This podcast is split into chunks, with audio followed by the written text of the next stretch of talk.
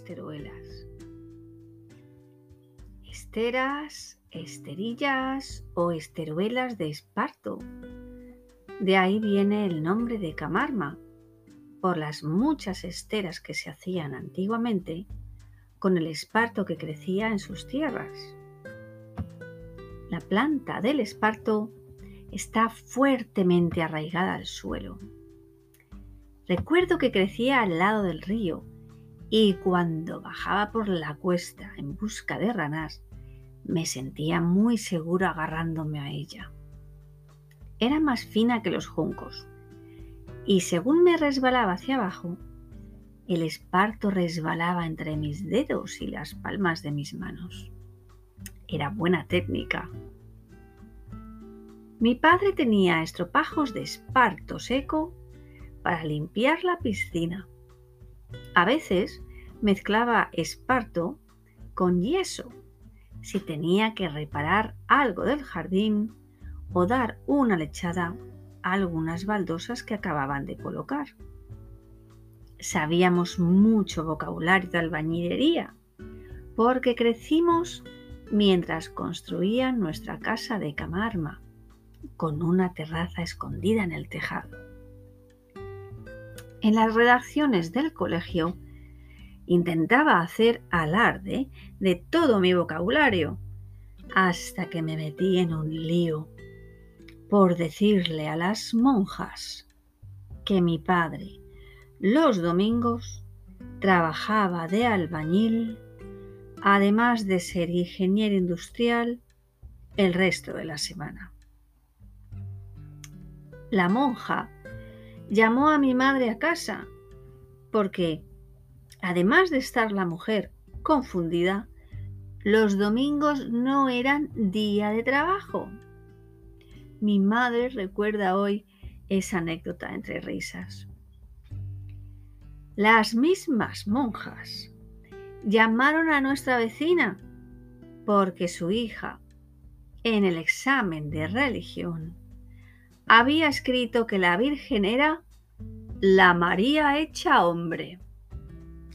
Cuando mi madre me lo contó, recuerdo que tuve el siguiente pensamiento.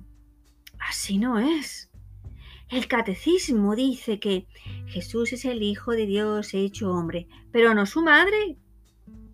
Con el tiempo, las interpretaciones de la frase la María hecha hombre cambiaron y pude sumarme a las risas de mi madre y a los pensamientos impuros de las monjas. Eran otros tiempos. Los niños pensábamos en jugar, memorizábamos mal cosas que no entendíamos y las madres recibían llamadas. Acabamos cambiándonos de colegio Sabíamos mucho de psicología positiva de niñas, como muchos de nuestros amigos, pues no hay mejor sentimiento de felicidad que poder expresar aquello que es nuestro fuerte o fortaleza. O sea, poder hacer aquello que sabemos hacemos bien y compartir la experiencia con el mundo.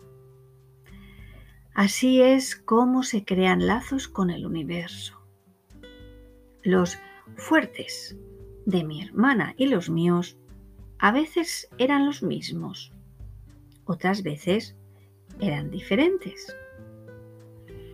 Éramos las dos muy buenas en subirnos a las ramas más altas, en trepar el palo de la portería que no tenía red, en hacer derrapes con la bici, en lijar con una piedra la parte de atrás de una chapa y en saltar al montón de arena desde la terraza principal antes de que construyeran las escaleras. Solíamos pensar en positivo porque ni los juncos, ni las piedras, ni el palo de la portería, ni el esparto nos juzgaban. Deberíamos dejar a los niños que se expresaran más, y nos dejaran saber cómo se sienten orgullosos de ellos mismos. Mucha de la ansiedad del mundo desaparecería.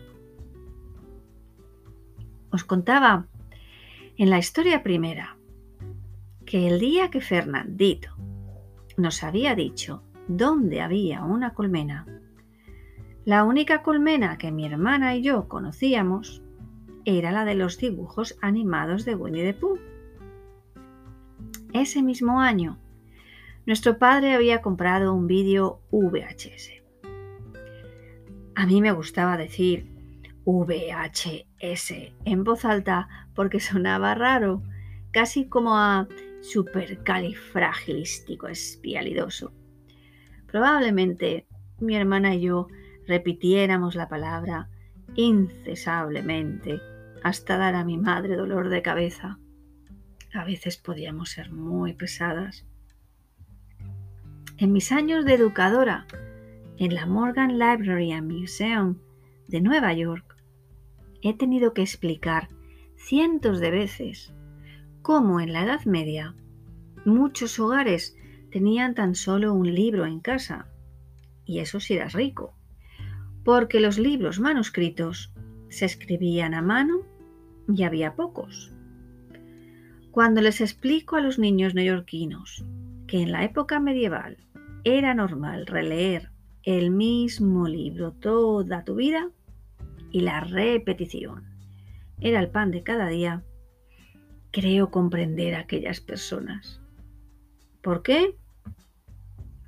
Porque mi hermana y yo rebobinamos tanto aquella cinta de dibujos animados que los diálogos formaban parte de nuestra vida consciente, no subconsciente, como diría el neurólogo austriaco Sigmund Freud. La primera película que vimos se nos quedó grabada también en la mente de tantas veces que la vimos. Fue Laberinto, con Eddie Bowie. Desde entonces, mi hermana y yo decíamos cuando estábamos enfadadas, ojalá vinieran los goblins y se te llevaran. Ahora, según escribo esto, me río porque a mi hermana se la han llevado los goblins, pero de verdad. Y ahora me toca a mí contar este laberinto de historias para volver a encontrarla. Lo de tener vídeo en casa era una novedad.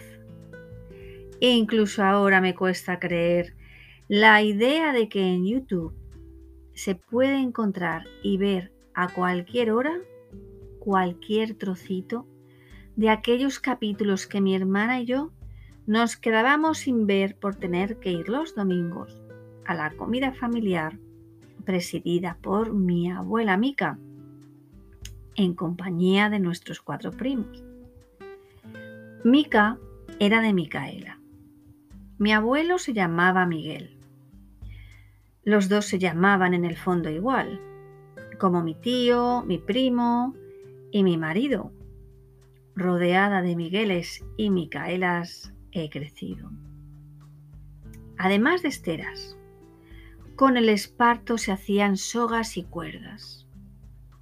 Hay un momento en el que una cuerda deja de ser cuerda para convertirse en soga, pero no existe la medida oficial que diferencia las dos.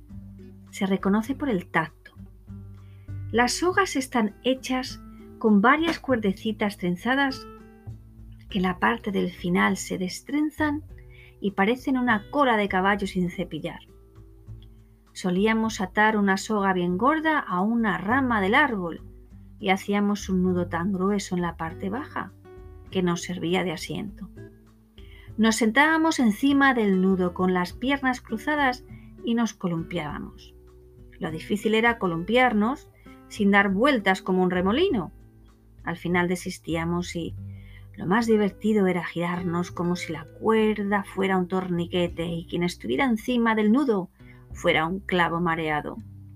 Enroscaba a mi hermana hacia la derecha, sujetando bien fuerte sus pies hasta que la soga parecía que iba a quebrarse y antes de soltarla decía, Marta, ¿lista? Una, dos, tres. Y mi hermana reía y yo también.